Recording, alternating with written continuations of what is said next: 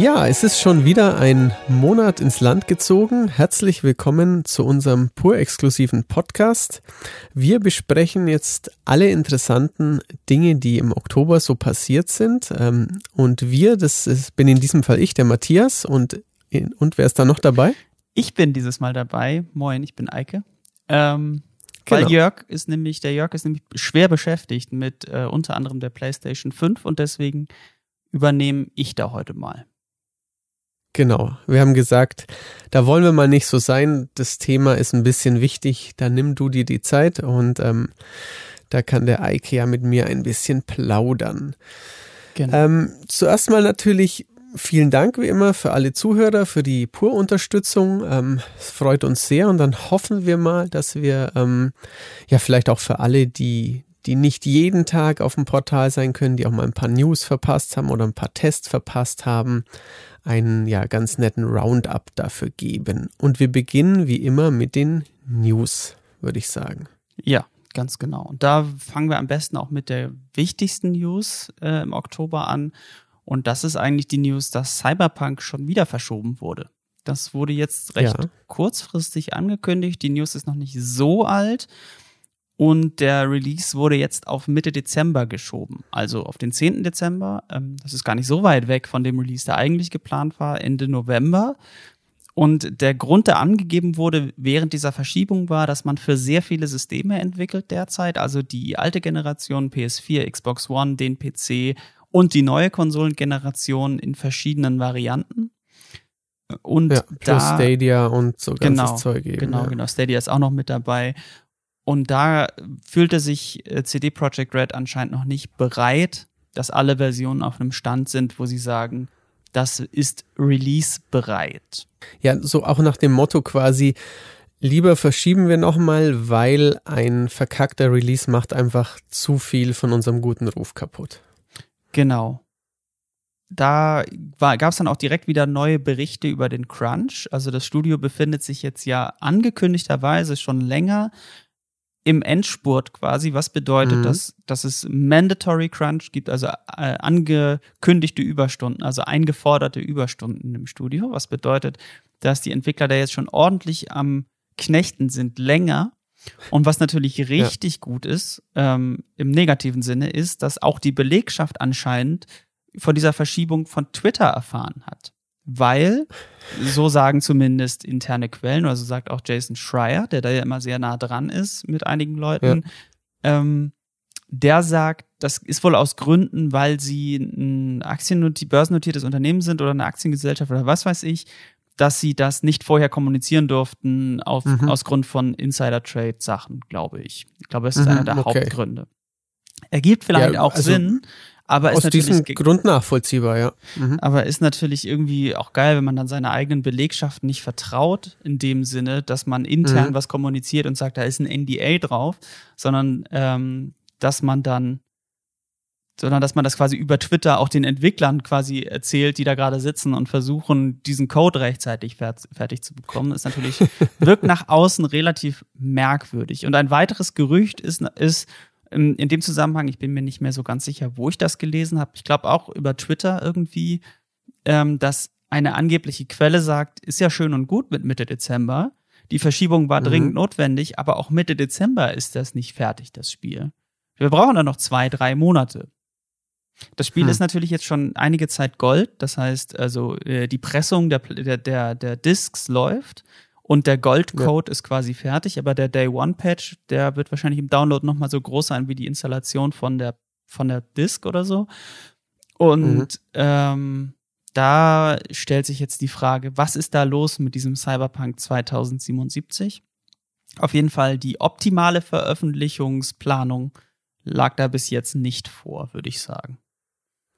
Nee, also ich würde jetzt auch sagen, es ist noch ein bisschen weg von quasi Pleiten, Pech und Pannen, aber also bisher hat es das Studio auch immer ganz geschickt geschafft, ähm, Verschiebungen, ähm, ja, ich sage jetzt mal ein bisschen positiv zu, zu, zu verkaufen, quasi so nach dem Motto, ja. Dafür bekommt er dann halt ein besonders gutes Produkt und da haben auch viele, auch auf Social Media und in den Foren und so, äh, verständnisvoll reagiert. Ähm, aber natürlich gibt es mittlerweile viele Gerüchte eben und viele Aussagen über ja, über verstärkte Crunch-Phasen und dann nochmal so kurz vor Schluss und dann ist es vielleicht immer noch nicht genug. Also wahrscheinlich wird es auch ein so, ist es halt ein so großes Produkt, dass man, ich würde jetzt nicht sagen, nie ganz zufrieden sein wird, aber wahrscheinlich gibt es immer kleinere Baustellen. Sie müssen jetzt halt schauen, ähm, ja, wie erträglich quasi die, diese Sachen sind, die noch, die noch gefixt werden müssen. Also ich, ich hätte auch vermutet, dass es mit den mehreren langen Verschiebungen jetzt ein sauberer Launch wird eigentlich. Ja, man darf natürlich nicht vergessen, dass auch bei CD Projekt Red arbeiten viele Leute von zu Hause, äh, wahrscheinlich große Teile des Studios. Und mhm. in Polen ist das Ganze mit Corona gerade noch ein bisschen drastischer als bei uns. Ja. Das heißt, das wird da alles auch noch mit reinspielen. Trotzdem finde ich es schwierig, weil es jetzt mittlerweile so wirkt, als ob die Qualität des Spiels wenn es erscheint, extrem auf dem Rücken der Mitarbeiter quasi ausgetragen wurde. Also, dass man auf Kosten ja. der Gesundheit der Mitarbeiter mit diesem Crunch irgendwie versucht, das Spiel so früh wie möglich doch noch 2020 zu veröffentlichen. Und zwar, mhm. also, und gleichzeitig diese anscheinend angepeilte 90er-Wertung bei Metacritic einzuhalten, anstatt zu sagen, das ist hier alles, also schon früher, also schon Mitte des Jahres war das ja wahrscheinlich absehbar hätte man mhm. wahrscheinlich sagen können, okay, es tut uns extrem leid, wir kriegen das wirklich nicht hin, aus den und den und den Gründen. Und im Sinne mhm. unserer Mitarbeiter verschieben wir das Ding auf März 2021. Zu dem Zeitpunkt hätte noch niemand was gesagt. Da hätten alle gesagt, okay, ja, schade, aber okay, dann erscheint das halt nächstes Jahr. Was jetzt natürlich mit wir immer ja wieder Verschiebungen schwierig wird. So. Richtig. Zumal ja Ende des Jahres eh durch die ganzen Next-Gen-Sachen jetzt eigentlich genug Spaß für Spielinteressierte da ist, sodass man, ähm, klar, man freut sich auf Cyberpunk, aber da hätte man es irgendwie eigentlich schon noch verkraften können, das stimmt. Es ist ja auch immer dieses, ähm, Crunch wird ja auch immer heiß diskutiert, da gibt's ja dann auch immer die, die Stimmen, die sagen, ach, äh, die sollen sich mal nicht so haben, ich mache ja auch Überstunden oder so, aber also ich muss tatsächlich sagen, ähm, wir haben zurzeit ja auch viel zu tun, aber ähm, ich fände es schon sehr belastend, wenn man mir jetzt sagen würde, du, Matthias, die Next-Gen-Konsolen, die erscheinen im November, stell dich mal drauf ein, dass du von, von August bis dann noch ein bisschen Post-Launch-Coverage bis, bis Weihnachten so 70 Stunden oder 90 in der Woche. Also das kann ich mir gar nicht vorstellen, was das mit meiner, mit meinem Privat, mit meinen Hobbys, mit meiner Beziehung, mit allem machen würde. Und ich habe ja. nicht mal Kinder, also insofern ich finde, das darf man nicht nie unterschätzen. Auch wenn, wenn natürlich, ah, die arbeiten ja an einem tollen Spiel und so, aber oft ist es halt schon ein enormes Druckmittel quasi. Du arbeitest bei Rockstar, du arbeitest bei Cyberpunk, du kannst dann in deine Vita reinschreiben, du hast an, an dem und dem Spiel mitgearbeitet, dann hab dich mal nicht so gefühlt. Ja, das ist, das, das denke ich auch. Vor allen Dingen, man darf ja auch nicht vergessen, es geht am Ende nur um ein Unterhaltungsprodukt klar geht's um richtig viel Geld. Da arbeiten, also klar geht's um, um bei vielen Leuten um die Jobs und so weiter. Ja. Aber da muss man dann auch mal ein bisschen, gerade vielleicht im Jahr 2020, einfach mal ein bisschen auch die Kirche da lassen, wo sie aufgebaut wurde und sich angucken, ähm, was für andere Berufe für Arbeits also für Arbeitszeiten haben und wie gut es den Leuten damit geht und ob es wirklich sinnvoll ist für ein Unterhaltungsprodukt, was wir nicht zwingend brauchen, um dieses Jahr zu überstehen. Ähm, ja. Ob es da sinnvoll ist, die Gesundheit und, und, die geistige Gesundheit und die körperliche Gesundheit und überhaupt die ganze Integrität dieses Studios so einem Stresstest zu, zu ja. auszuliefern sozusagen. Und das, äh, ja, also finde ich schwierig. Ich glaube tatsächlich auch einigen dieser Berichte, da stellen ja, wie du gesagt hast, viele Leute auch in Frage, ob das wirklich so ist, weil das Arbeitsrecht in Polen wäre ja so, dass das gar nicht geht. Aber Arbeitsrecht, mhm. Schmarbeitsrecht, muss man dann auch mal ganz ehrlich sagen, das da halten sich schon, also da halten sich halt einfach Leute nicht dran, so. Das ist auch gelebte mhm. Realität, dass sich an Arbeitsrecht nicht gehalten wird, selbst in Bereichen, wo es viel kritischer ist, dass die Leute nicht so lange arbeiten. Fernfahrer, ja. Lenkzeiten, Leute, die in Krankenhäusern arbeiten, ganz andere Berufsgruppen, wo es wichtiger ist, dass die Leute extrem ausgeruht sind, halten sich nicht daran. Ja. Also ganz ehrlich, dann halten sich doch auch Coder nicht daran, äh, deren einziger Fehler vielleicht ist, dass sie einen Teil des Codes neu schreiben müssen, weil es dann nicht funktioniert. Also deswegen, ich glaube das und ich finde das nicht so cool, dass das Spiel, auf das ich mich persönlich sehr freue, weil ich CD Projekt Red Spiele sehr gerne mag, dass das anscheinend so dass da so mit dem, mit den Mitarbeitern, der Gesundheit der Mitarbeiter gespielt wird. Aber wir werden sehen, wie das Spiel dann wird und ob es wirklich Mitte Dezember dann erscheint oder nicht. Ganz genau. Richtig. Ähm, mir fällt noch ein, haben wir vorhin gar nicht erwähnt gehabt, als wir uns äh, kurz austauschen, was denn so passiert ist. Far Cry 5 und Rainbow Six sind auch verschoben worden. Hatte ich irgendwie, ähm, hatte ich fast nicht mitbekommen. Aber ähm, bei Ubi geht's ja auch irgendwie, ja, gefühlt bei den Mitarbeitern nicht so gut zu, wie man das vielleicht noch vor einem Jahr dachte.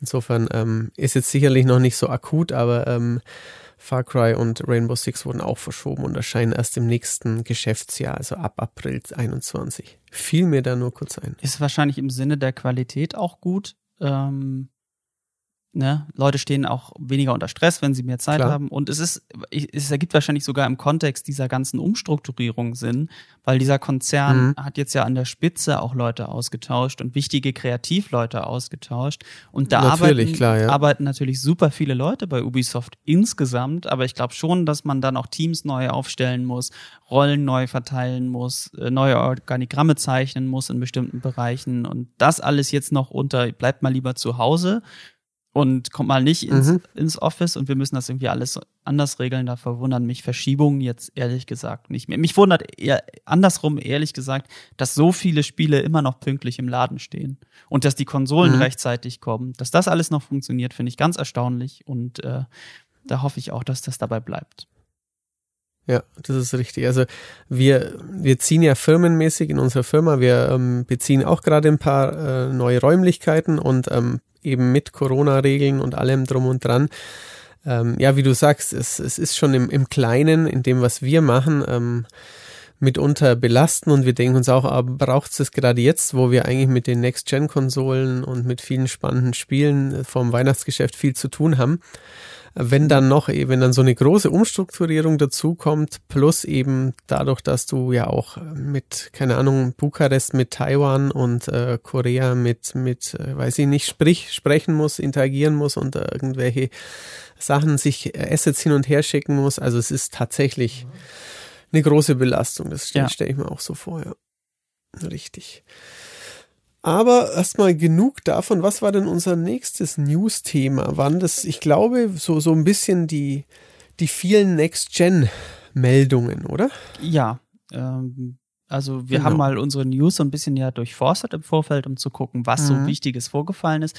Und dabei fällt natürlich auf, dass der Oktober sehr im Zeichen der, der neuen Konsolen steht, ja. ganz einfach. Also da kommen zwei, ja. kommen zwei neue Hardware-Geräte ähm, die über die Jahre, über Jahre uns jetzt beschäftigen werden in der Zukunft. Und natürlich kommen da jetzt viele News rein. Seitdem, auch schon eigentlich seitdem die Release-Dates fix stehen und sich auch Sony mhm. endlich mal bequemt hat, da jetzt mal ein paar mehr Infos locker zu machen, kommen halt jetzt immer Einzelnews. Äh, viele, Ganz ähm, genau so. viele Magazine und Influencer und YouTube-Kanäle hatten ja schon länger die Xbox Series X und da gab es ganz viele mhm. verschiedene mhm. kleine Stöckele-Embargos. Das hat Microsoft ganz gut gemacht, dass das immer ein Gesprächsthema war. Was die Abwärtskompatibilität angeht, das Auto-HDR, mhm. die Ladezeiten. Jetzt gab es die Unboxings und auch Sony hat da mit der PS5 mhm. dann irgendwann mitgemacht, hat den Teardown äh, veröffentlicht, das Video, wo man sieht, wie das Gerät von innen aussieht und wie es gekühlt ja. ist. Dann gab es das Video zur Benutzeroberfläche und jetzt kommen nach und nach die ersten Berichte zum Controller und zu dem vorinstallierten Astros Playroom. Und das sind natürlich mhm. alles News-Themen, die auch von euch bei uns im Forum und an anderer Stelle stark diskutiert werden. Äh, Einschätzungen. Darunter fällt dann auch sowas wie mehr Infos zu Demon's Souls. Ähm, wie nah ist es eigentlich dran am alten Spiel und so. Und das ist natürlich cool. Ich persönlich äh, finde das schön, weil da kommt man jetzt endlich, das, was mir das ganze Jahr über so ein bisschen gefehlt hat, endlich in diese Vorfreude-Situation, ey, ja. da kommen bald endlich neue Konsolen und ich bin jetzt endlich so weit, dass ich mich wirklich drauf freue, dass ich eine PS5 kriege. Hat einen Moment gedauert, ja. aber jetzt ist es soweit. Ähm, wir haben tatsächlich ja auch schon erste Eindrücke veröffentlicht von den Konsolen. Wir haben häufig gestellte Fragen beantwortet, ähm, in Videoform und auch in Textform. Und wir haben erst ein, händische Ersteindrücke, keine echten Unboxings, aber so händische Ersteindrücke in Videoform mhm. veröffentlicht zu beiden Konsolen. Ähm, da gibt es Einschätzungen, wie sind die Controller, wie fühlt sich das an, wie, wie wertig sind die Konsolen, was ist eigentlich alles dabei für Kabel und so. Und mhm. äh, wenn euch das interessiert, kann ich euch nur raten, guckt euch das mal an, gibt's auf der Seite und auf YouTube. Ganz genau. Sehr gut gesagt, ja. Also ich muss auch sagen, ähm, es ist natürlich schon immer was Besonderes. Also dieser, dieser Übergang ist jetzt ganz anders, als die vorherigen waren und auch wieder anders als der zum Beispiel damals von der ersten Xbox zur Xbox 360, wo man irgendwie ja, erstmals HD erleben konnte. Das war, war auch wieder anders, aber ähm, also diesmal hatte ich das Gefühl, sie haben ewig früh stückchenweise was gesagt. Also das mit den SSDs, diese, keine Ahnung, dieses Spider-Man-Video ist ja gefühlt schon tausend Jahre her. Auch Microsoft, was sie, was sie so Salami-Scheibchenmäßig immer mal wieder was.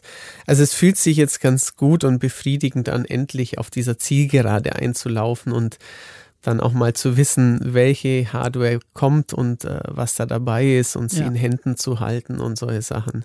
Ja. Und natürlich, wie du sagst, ähm, ja, sich auf die eigene Vorbestellung oder auf den eigenen Kauf zu freuen, weil man weiß ja immer, auch wenn es wenn vielleicht nicht alles gleich das, äh, die, die beste neue Software kommt, man, man freut sich ja auch erstmal neue Profileinrichtungen, äh, das Menü, wie fühlt sich der Controller an, eben sowas, neue Technik zu Hause haben, wie das denn riecht, wie der Karton denn aussieht, das ist ja schon immer ganz schön. Wir sind so verdammte Materialisten. Sind, ja, ihr wollt ja auch, wir sind halt alle doch so Konsumkinder irgendwie, ja. ist es, also äh, aber es ist natürlich auch vielleicht jetzt gerade dieses Jahr war ja nun insgesamt nicht gerade erfüllend in vielerlei Hinsicht. Ähm, und ja. vielleicht ist es dann auch in Ordnung, dass man sich über schöne neue Technik freut, wenn alles andere vielleicht in mancher Hinsicht ein bisschen schwierig und ein bisschen ernüchternd ist. Richtig. Ähm, also die, die Rolle des ähm, Kurierboten, der an deiner Haustür klingelt, die ist noch aufgewertet worden in den vergangenen Monaten. Früher war es nur ab und zu mal ein Paket oder mal Pizza, aber heutzutage ähm, ja. Ja, hängt da schon viel Freude dran. Das ist, das ist richtig. Äh, viel Freude hing übrigens auch noch an einem unserer anderen News-Themen, äh, zumindest für Microsoft-Fans und Microsoft selbst. Denn mhm. ähm, die Übernahme von ZeniMax, beziehungsweise die, also rein technisch geplante Übernahme von ZeniMax, weil das Ganze noch nicht äh, kartellrechtlich abgesegnet ist, mhm. die ähm, bewegt natürlich viele Spieler und äh, hat natürlich eine, die eine Seite extrem gefreut und die andere Seite so ein bisschen in Unsicherheit gestürzt. Was ist denn jetzt mit den, mit den Bethesda-Spielen auf der PlayStation zum Beispiel? Ja. Und äh, da gab es eine recht klare, mehr oder weniger klare Aussage von Phil Spencer, und der hat nämlich, der hat nämlich gesagt, okay, einerseits, wir wollen natürlich euch anderen Spielern auf den anderen Plattformen nichts wegnehmen. Wir finden es cool, wenn, wenn so viele Leute wie möglich Videospiele auf allen Plattformen spielen. Richtig, Sie erwähnen dann ja auch immer mal wieder Minecraft, das ja auch auf allen verfügbar ist, obwohl die Firma genau. mittlerweile Microsoft gehört. Und dann ja. kommt das Aber. Aber man hat ja. ja auf dem PC und mit xCloud und der Xbox und dem Game Pass so viele Möglichkeiten, Spiele zu spielen dass es absolut nicht notwendig ist, Bethesda-Spieler auf Plattformen, die nicht von der Xbox unterstützt werden, also Xbox in diesem Sinne, halt dieses Gesamtkonstrukt Xbox, was auf allen Plattformen ist, die ich gerade genannt habe, dass man es mhm. nicht nötig hat, Spiele auf anderen Plattformen zu veröffentlichen, die nicht Xbox unterstützen. Die siebeneinhalb Milliarden Dollar, genau. die kommen schon wieder rein. Und das heißt natürlich, zwischen den Zeilen, ja, das könnt ihr mal komplett vergessen, dass ihr auf der PS5 Bethesda-Spiele spielen könnt. Und Switch, ja, schauen wir mal, wie das da so läuft. Äh, bei Nintendo ja. könnte ich mir sogar vorstellen, weil es da jetzt ja in der Vergangenheit öfter auch mal so Kooperationsansätze gab, mhm. dass ähm, man vielleicht sogar, weiß ich nicht, ob man den Game Pass wirklich auf die, auf die Switch bringt, aber dass es da Möglichkeiten vielleicht geben wird, solange es technisch machbar ist, ne, und über xCloud und vielleicht gibt es ja eine Anwendung und so. Mhm.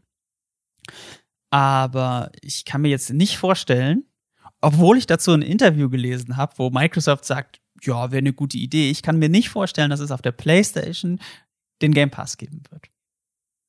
Ich persönlich, nee, also ich persönlich als Spieler, als, als Game Pass-Fan, als PC-Spieler, ich fände das natürlich super klasse.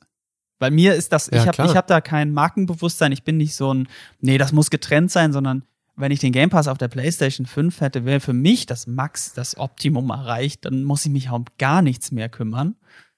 Ähm, also ja. ist ja einfach so, ne? Da muss ich gar nicht mehr nachdenken. Dann habe ich eh alle Spiele Klar. auf einer Plattform oder vielleicht auf zweien mit dem PC, aber da, da, ja. so, da gibt's ja gar kein Problem mehr.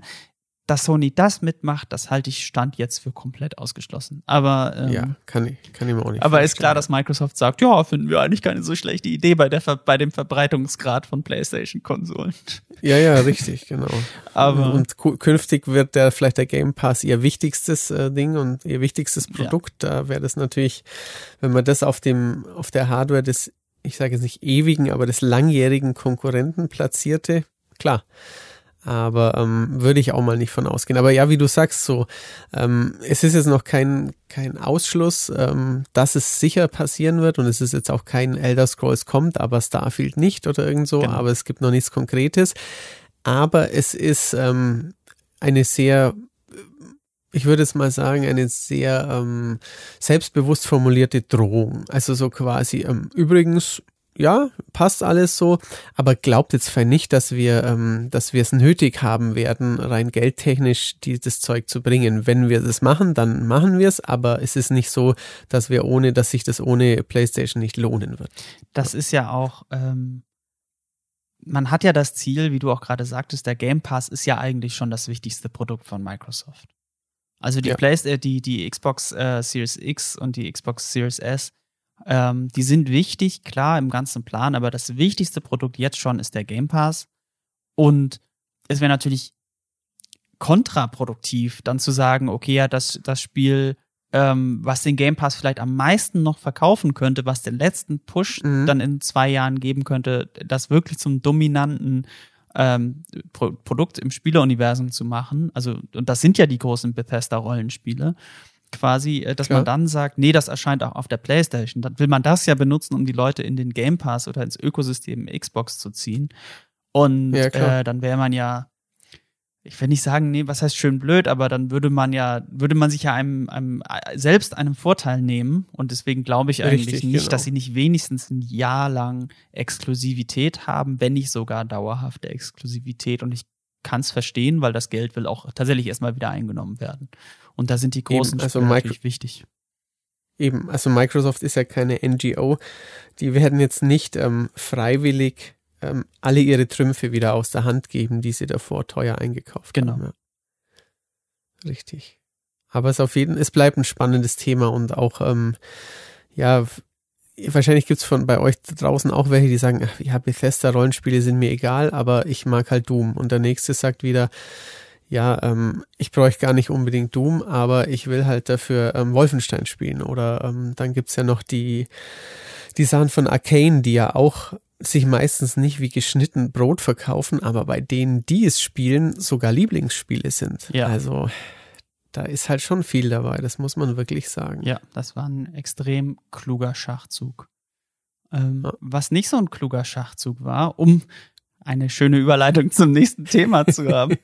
Was vielleicht nicht so ein kluger Schachzug war von Take Two, war, ähm, dass sie jetzt bei NBA 2K21 nicht überbrechbare Werbespots eingeführt haben während der Ladezeiten von dem Spiel. Denn ähm, das Richtig. ist bei der Fanbase, sagen wir mal vorsichtig, nicht so ganz optimal angekommen. Da gab es Widerspruch. ähm, ja, weil, weil also äh, ja. Du hast NBA äh, ja für uns, glaube ich, dieses Jahr getestet, ne? Und du spielst das ja genau, auch, du bist ja auch Basketball-Fan. Äh, das heißt, du weißt Genau, mehr. ich mag Basketball. Ich habe es auch irgendwie gern gespielt. Sieht man mal von, also das Problem ist halt, es ist eigentlich ein tolles Basketballspiel und das ähm, sieht man davon ab, dass natürlich viel äh, Wiederverwertung aus den Vorjahren immer mitschleppt. Ähm, ist es natürlich ein, eigentlich ein tolles Spiel aber es leidet halt massiv letztes Jahr dieser ja, Casino, ich will jetzt nicht sagen Fauxpas, weil Fauxpas ist wahrscheinlich zugänglich, also dieser Casino, ähm, ja, Fehlschlag, dieses blöde Design. Dann dieses Jahr wurde halt, wurde das zwar das Casino-Design war weg, aber ähm, die Mikrotransaktionen und das äh, ja fast schon Pay-to-Win-Modell im, im Mehrspieler-Modus von dieser Ultimate Team-ähnlichen Karriere, das ja, trübt natürlich schon das Gesamt, den Gesamteindruck und jetzt eben zusätzlich mit dem Casino-Rucksack des Vorjahres jetzt auch noch da so mit den, mit den Werbeclips. Also sie, die hören wohl vorher auf, bevor eigentlich die Ladezeit vorbei ist. Also man kann, könnte jetzt ja sagen, hey Spieler, was willst du, dir passiert ja nichts. Ob du jetzt zwölf Sekunden auf ein NBA-Logo starrst oder auf einen Oculus Quest 2 Bildschirm ähm, der dir die, die, die neue ähm, VR-Hardware anpreist, kann dir egal sein, aber es ist halt nicht egal. Es ist halt einfach eine, eine zusätzliche Einnahmequelle, die ähm, 2K bestimmt viel Geld bringt und ähm, es ist ein Vollpreisspiel, es ist ja kein ähm, irgendwie 0-Euro-Spiel. Da ist es schon wirklich unschön, das dann im Nachhinein auch noch zu machen. Auch wenn man bei, äh, um mal zynisch zu sein, bei dieser Art Spiel immer mehr das Gefühl bekommt, man spielt eigentlich ein Free-to-Play-Spiel und dann sich erinnert, ah, ich habe mhm. doch 70 bis 80 Euro dafür im Laden hingelegt.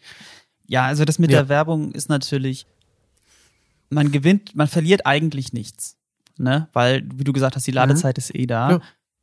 Aber es ist natürlich ein Gefühl von omnipräsenter Werbung. Und ich meine, wir sind ja auch ein Magazin, was auf Werbung angewiesen ist, was auch immer in diesem, in, in diesem Spannungsfeld steht von Werbung ja. und Content, was auch immer mit den eigenen Usern darüber streitet, ähm, weil wir halt darauf angewiesen sind, dass unsere Werbung angezeigt wird. Das heißt, ähm, wir sprechen auch aus dieser Perspektive, aber selbst aus dieser Perspektive nervt Werbung ja einfach. Das darf man ja einfach nicht Klar. unterschätzen. Werbung ist ja quasi ein notwendiges Übel auch für uns, damit wir Gehälter bekommen überhaupt, damit das Licht anbleibt irgendwie.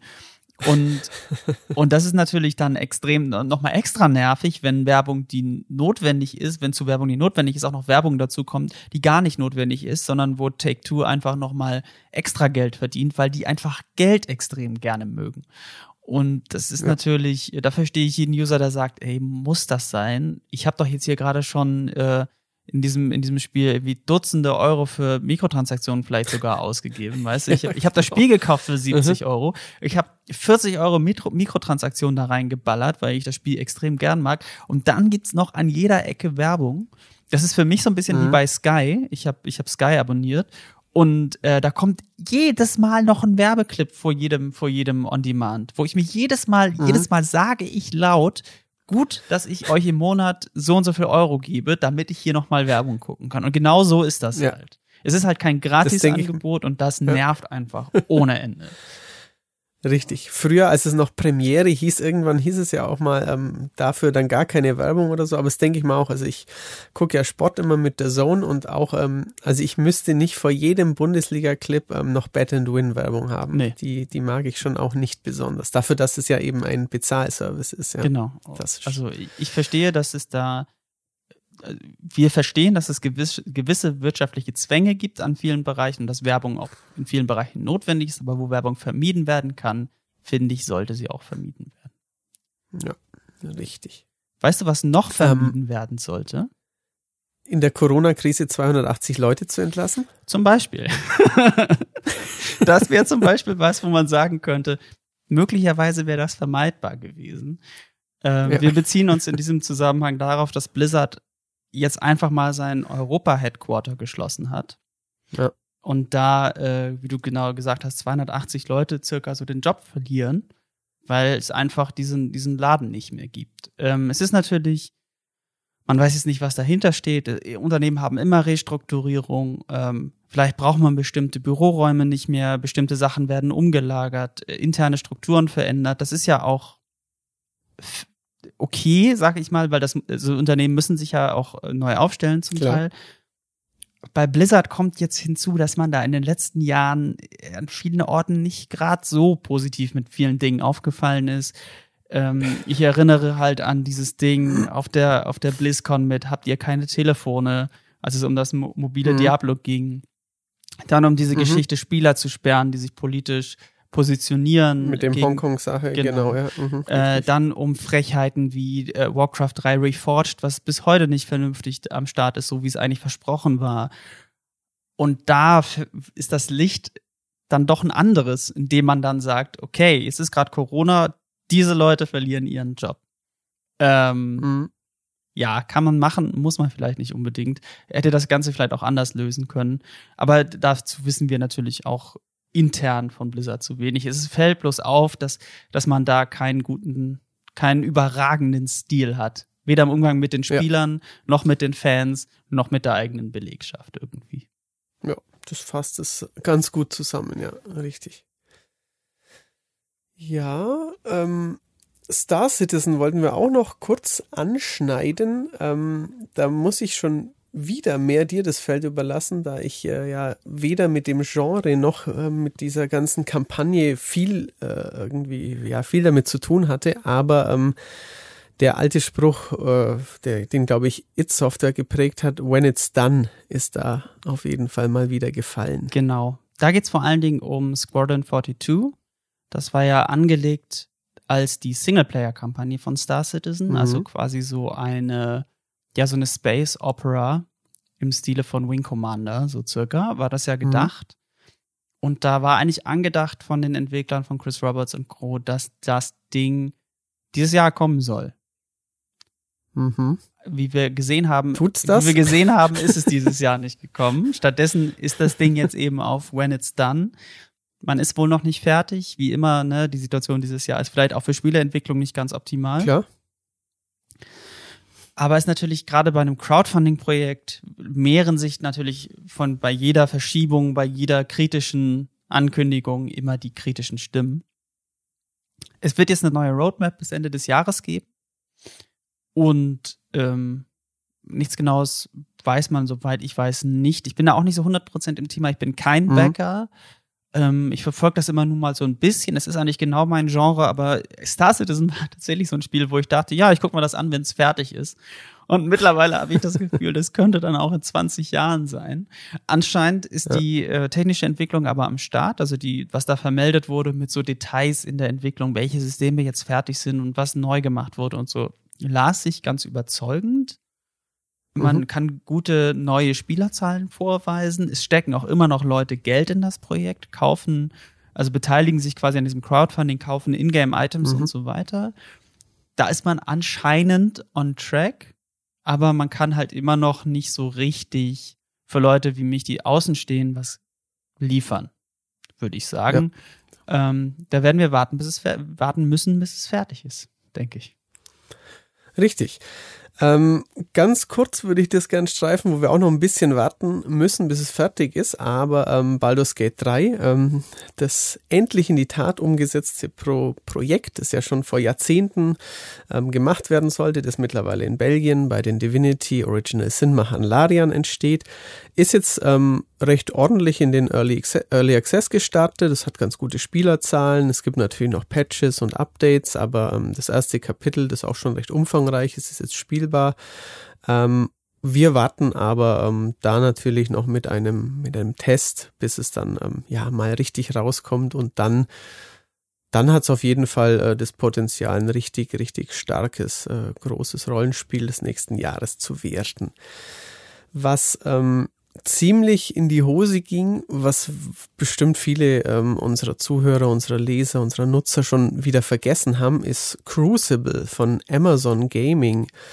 Die wollten ja da auch mal ähm, ja endlich ein, ein Standbein ähm, aufbauen, eigene Spieleentwicklung und ähm, ja nicht nur hat es ähm, bei uns im Test irgendeinen 50er bekommen, sondern ähm, musste dann auch irgendwie zurück in die Open Beta Phase und ähm, jetzt wurde gesagt, ja, ach, dann lassen wir das Ganze doch einmal. Es gibt noch irgendwie bis 9. November kann es noch gespielt werden. Dann gibt es noch einen kurzen Community Abschiedsevent via Discord oder so. Aber dann sperren wir ja auch zu. Also. Das ist, ich habe das in unserer Vorbesprechung verglichen damit, äh, wie als ob Tony Hawk auf ein Skateboard steigt, versucht einen Ollie zu machen sich dabei richtig doll aufs Gesicht legt, sein Skateboard nimmt, sagt, okay, das war's, zum Auto geht und nach Hause fährt und das war's mit dem Wettkampf. ähm, also Richtig. Das ist ja. Und es ist Tony Hawk und er versucht nur einen Ollie. Genau. genau. Also, das ist das Wichtige an diesem Bild, weil es ist Amazon, die ein Spiel machen wollten und Crucible war jetzt nicht die komplexeste Art von Spiel, hm. Ähm, und sie haben es nicht hinbekommen, ein Spiel zu machen, was die Leute interessiert, was interessant genug ist, was die Leute fesselt. Und was macht man dann als größter Tech-Konzern, also einer der größten Tech-Konzerne der Welt? Ja, man stampft das ganze Ding ein und hofft, dass das passiert, was du am Anfang meintest, nämlich, dass die Leute das vergessen. Ja. ich schätze mal, das wird auch passieren. Ja, das war ähm, mehr als peinlich äh, also, und man kann eigentlich nur hoffen, dass es mit diesem äh, Online-Rollenspiel New World, was sich ja auch noch in Entwicklung befindet bei Amazon, mhm. dass es da einen Tick besser läuft. Ähm, auch da hatte man ja. schon so seine Probleme, wenn ich mich nicht irre. Aber eigentlich kann man nur Richtig, hoffen, dass es da, was, dass sie da eine bessere Roadmap und klarere Fokusgruppentests machen, um zu erkennen, ob mhm. sie ein Spiel entwickeln, was die Leute haben wollen oder nicht, weil das war ja bei Crucible wirklich überhaupt nicht der Fall. Ja, richtig. Genau.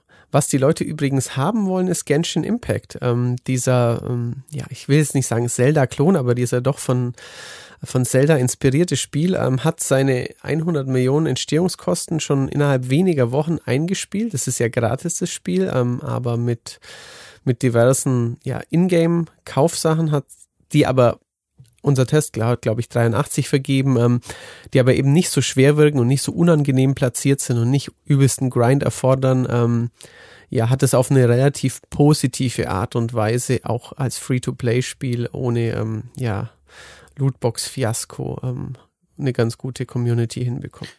Wobei ich jetzt genau. tatsächlich in der jüngeren Vergangenheit schon von einem YouTuber gehört habe, der sich distanziert von dem Spiel aufgrund der okay potenziell süchtig machenden Glücksspielmechaniken, äh, dieses, dieses Gacha-System, ich bin da nicht so ganz so drin. Ja, Gacha, äh, richtig, genau. Art, also mhm. so eine typische Free-to-Play-Mechanik. Ähm, und das bezieht sich, glaube ich, auf diese Automaten, wo man dann so diese Kugeln rausbekommt, wo dann irgendwas drin mhm. ist oder so. Ne? Ich weiß es gerade nicht so genau. Ähm, dieses Gacha-System hat wohl das Potenzial, dass man da sehr schnell sehr viel Geld reinschießt und äh, dass man da aufpassen muss, gerade im späteren Spielverlauf, war so die Aussage von ihm.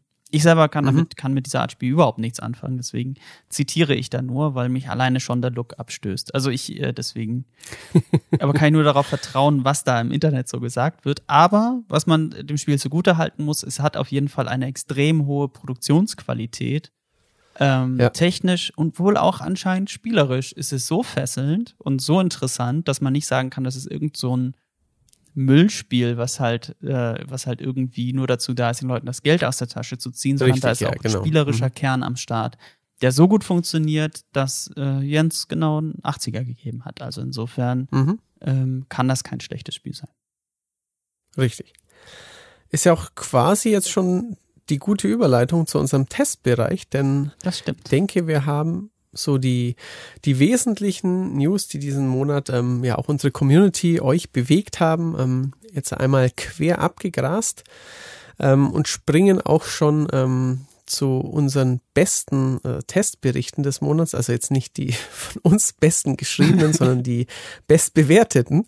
Ähm, ich weiß nicht, ob sich da wieder immer die Deckungsgleichheit ist, aber in jedem Fall haben wir fünf oder sechs Spiele, die einen knappen Gold Award, nämlich 85 Prozent, abgestaubt haben in diesem Monat. Ähm, und naja, irgendeiner muss es ja entscheiden, ein bisschen hin und her. Wir haben uns jetzt für äh, Star Wars Squadron entschieden als Spiel des Monats. Da ist doch, also da ist ein sehr gutes Spiel ist, da es ein gut aussehendes Spiel ist und da es ähm, ein EA Star Wars Spiel ist, das richtig überzeugt und das auch ähm, ja eine ähm, lange Zeit vermissten Aspekt eben, den, den Weltraum, Weltraumkampf mal wieder schön inszeniert. Du hast es gespielt, ich nicht. Deswegen musst du jetzt was dazu genau. sagen, ein bisschen. Ähm, ich möchte an die erster Stelle möchte ich äh, zunächst sagen, dass ich endgültig die Aussage meines Kommentars von, ich glaube, Anfang 2019 an dieser Stelle öffentlich zurückziehe. Ich fordere nicht mehr, dass Electronic Arts die Star Wars Lizenz entzogen wird.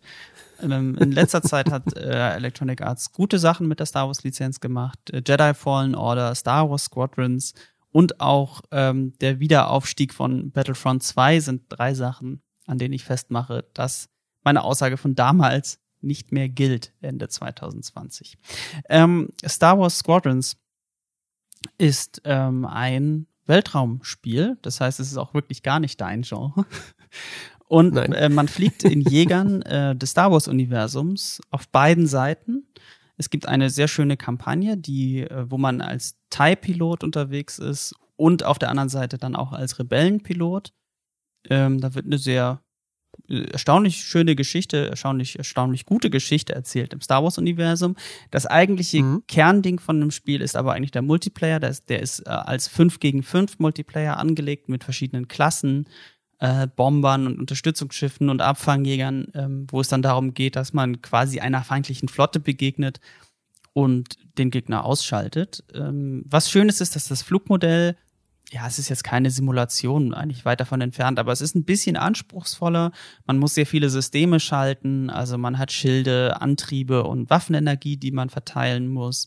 Äh, man kann, wenn die, äh, wenn die Schiffe Schilde haben, die Schilde nach vorne oder nach hinten einstellen.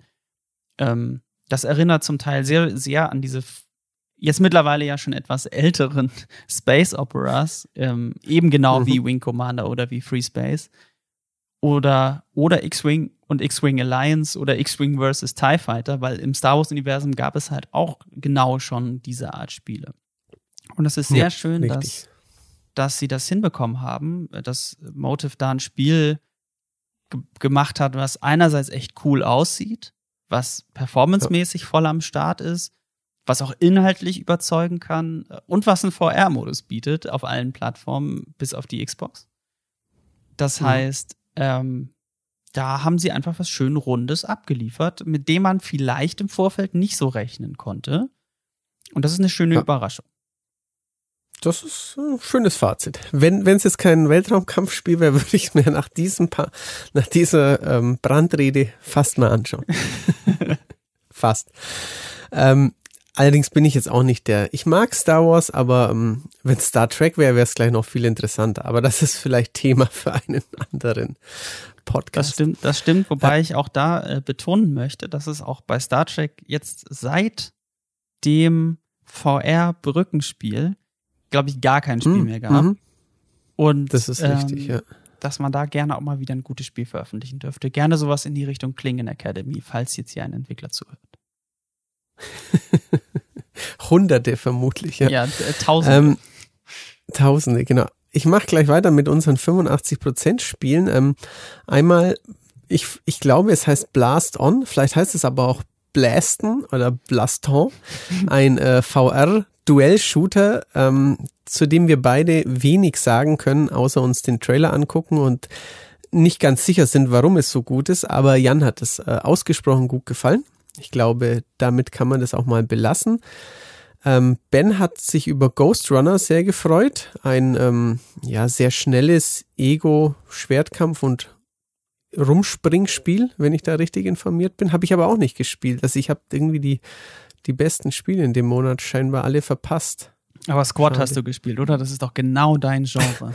Taktische Multiplayer-Schlachten, unzugänglich, knallhart. Man muss quasi im Militär sein, damit einem das gefällt. Äh, ewig lange, ewig lange Spielsessions, äh, man muss sich die Server selber raussuchen.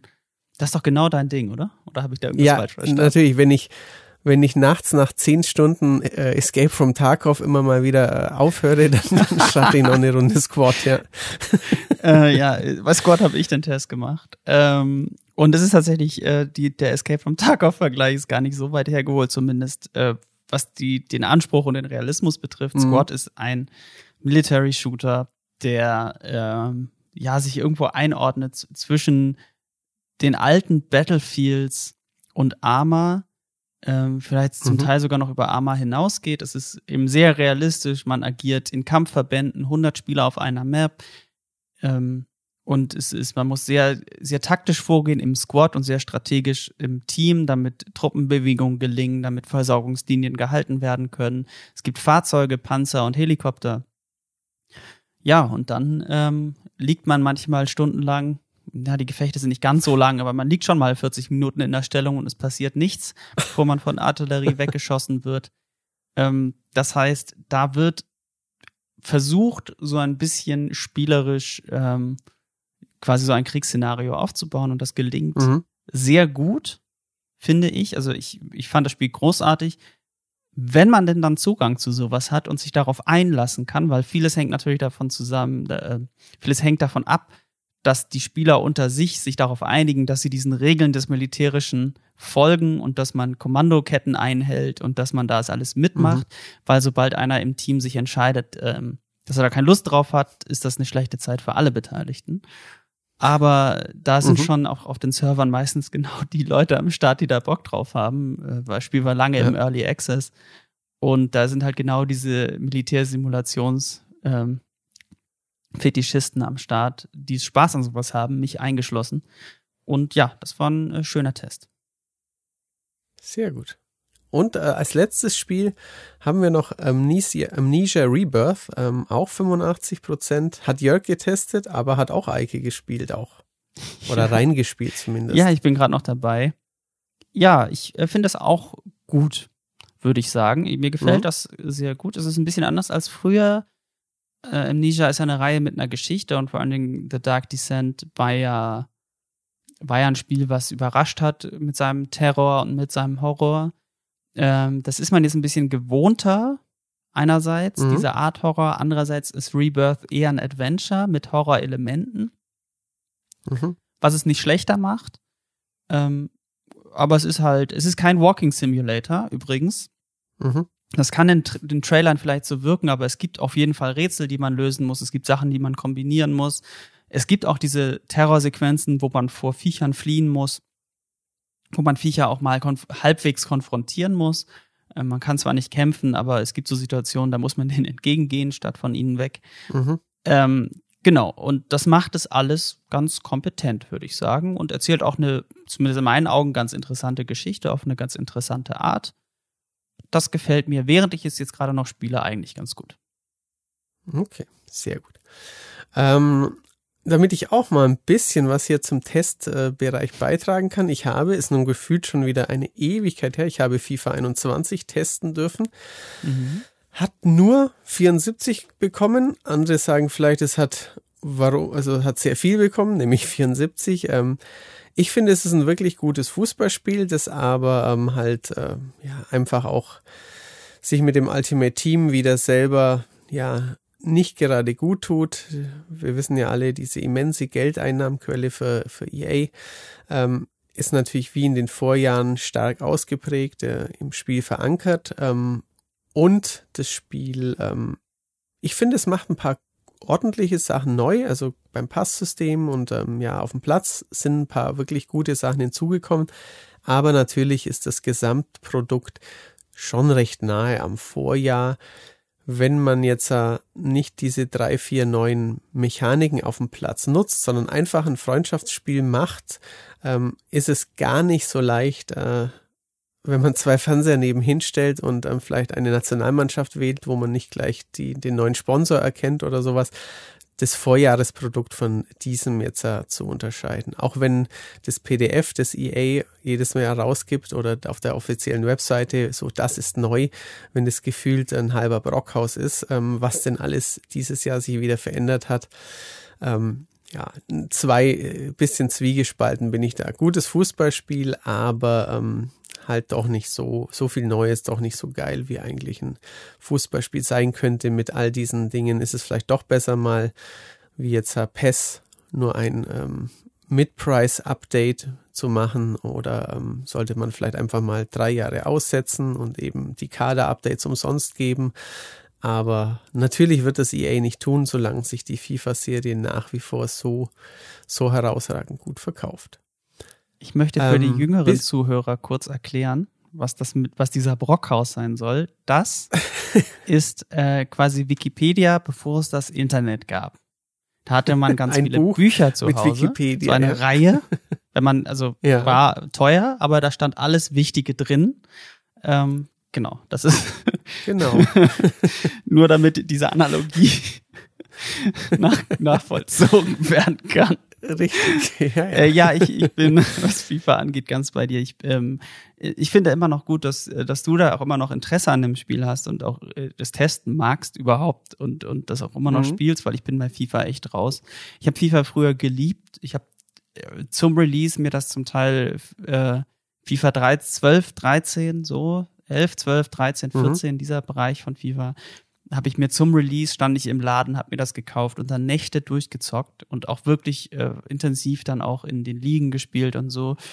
Aber seit Ultimate Team ist, da gab es die erste Delle bei mir interessensmäßig, weil das ja tatsächlich, wie du sagst, der wichtigste Spielmodus jetzt ist für Electronic ja. Arts. Und seit letztem Jahr bin ich komplett raus. Ich habe kein Interesse mehr daran, virtuellen Fußball zu spielen, was ich sehr schade finde, weil ich das immer sehr gerne gemacht habe. Aber ich, äh, ja, der für mich interessante Manager-Modus äh, wird kaum noch weiterentwickelt. Äh, der Singleplayer generell spielt kaum noch eine Rolle. Und das ist sehr schade, weil ich mich, weil ich sehr gute Erinnerungen an frühere FIFAs habe, wo ich mit unterklassigen Mannschaften mehrfach die Champions League gewonnen habe. Und darauf habe ich einfach ähm, im Jahr 2020 keine Lust mehr. Das ist sehr schade. Ja. Es geht wohl jedem irgendwann so. Also ich hatte auch schon Jahre äh, oder Phasen, wo es mir so ging. Ich habe selber, ähm, ich hätte es mal gesagt, meine Hochzeit war 98, 99, 2000, dann irgendwann mal wieder 2004 bis 2008. Was übrigens das mit dem Brockhaus erklärt. An dieser Stelle möchte ich das nochmal einwerfen. ich bin zarte 39, möchte ich an dieser Stelle mal erwähnen. Ähm, aber ja, kann ich auch nachvollziehen, ähm, die Sportspiele. Also ich habe auch bei NBA eine Weile ausgesetzt. Ähm, ist halt so, manchmal, manchmal muss man auch ein bisschen zurücktreten, wenn man nicht äh, nur sich mit einem, ein oder zwei dieser Produkte beschäftigen will. Ja. Ähm, NHL war noch bei uns im Test diesen Monat, hat 77 Prozent von Ben bekommen. Ähm, wir haben noch so ein paar, paar kleinere Sachen. Ich hatte Scorchbringer getestet, ein pixeliges, aber oder aber und wie ich finde ähm, gutes Roguelike, obwohl ich auch bei Roguelike sehr ähm, speziell und picky bin. Ähm, Legend of Heroes, Trails of Cold Steel Nummer 4 hat mhm. von Jens 83 Prozent abgesahnt. Das ist, glaube ich, der Abschluss der Trails of Cold Steel Saga. Ähm, ähm, und da, ja. da, warst du ja auch schon ganz gespannt, Eike, wie ja, das denn ausgeht. Du, also da hat mich die Spannung gefühlt komplett zerrissen. Also ich habe es auch bis jetzt noch nicht überwunden, dass es jetzt vorbei sein soll mit der Reihe. Ja, schade, oder? Ja. Aber gut, selbst die schönsten Dinge müssen irgendwann. da verschlucke ich mich gleich noch enden. Ähm, Jan hat ähm, ganz, ganz, ganz ausführlich, solltet ihr den Bericht noch nicht gesehen haben und euch für VR interessieren, dann lest den bitte durch. Ich habe es getan ähm, zur Oculus Quest 2, also dem Standalone-Headset von Facebook, von Oculus. Ähm, macht technisch vieles richtig, hat aber auch so ein paar Bauchweh-Sachen, sei es eben die Facebook-Verknüpfung oder auch der, der nicht stufenlos einstellbare ähm, Augenabstand aber andererseits eben ähm, gerade im Punkto Auflösung fehlendes oder fast verschwindendes Fliegengitter und damit verbundene Immersion ähm, macht es auch sehr vieles richtig und ähm, ja, da haben wir einen, einen ganz, ganz, ganz, ganz ausführlichen Bericht bei uns auf 4players.de, den man sich durchlesen kann, der noch länger ist als der Test von der GeForce RTX von Marcel, der aber auch sehr ins Detail geht mit ganz vielen Benchmarks. Genau, da haben wir ja mittlerweile sogar schon zwei Tests. Ähm, einerseits mhm. natürlich die 3080, die zuerst auf den Markt gekommen ist. Und äh, jetzt auch die 3070, die ja eher die Mid-Price-Karte ist. Mhm. Ähm, beide könnten natürlich auch so eine Art Legende sein, weil sie sind nicht erhältlich. Die 3080 war sofort vergriffen und man kriegt sie einfach gar nicht.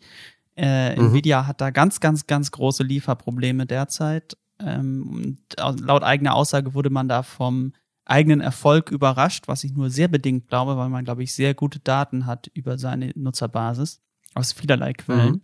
Und die 3070, da war das fast schon ähnlich. Ähm, die war auch sofort eigentlich vergriffen und ist jetzt eigentlich nicht mehr erhältlich. Das wird irgendwann anders sein natürlich, aber es ist ein guter Moment für AMD, die jetzt ja auch kürzlich ihre Karten angekündigt haben. Wenn ja. die liefern können Mitte November, dann könnt, könnte man da reinstechen in den Markt, weil äh, von der Qualität her, laut eigener Aussage, eigenen Benchmarks, ist man dicht dran.